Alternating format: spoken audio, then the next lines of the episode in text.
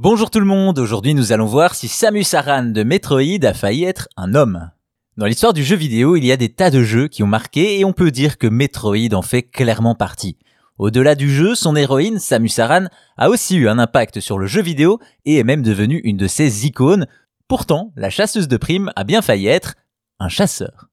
C'est en 1986, sur Famicom au Japon et un an plus tard sur NES dans le reste du monde qu'a débarqué Metroid. Le titre de Nintendo tranche directement avec le reste de l'univers coloré de la firme et nous plonge dans un univers sombre de science-fiction grandement influencé par la série de films Alien. Metroid met en scène Samus Aran, présenté comme un chasseur de primes qui combat les pirates de l'espace et Mother Brain suite à l'enlèvement d'une race alien inconnue et potentiellement dangereuse, les Metroid.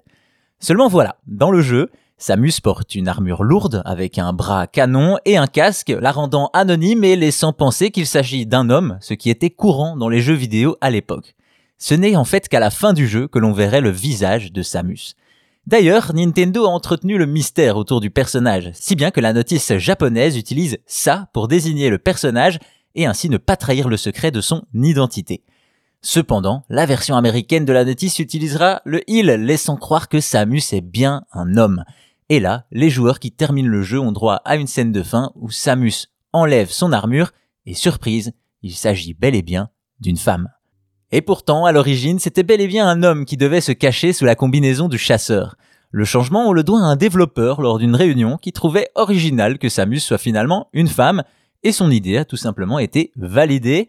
La suite, on la connaît, le succès de Metroid s'est prolongé, influençant toute l'industrie à l'instar de Samus Aran qui a ouvert la voie à plus de diversité dans un milieu où les figures masculines ont longtemps été mises en avant.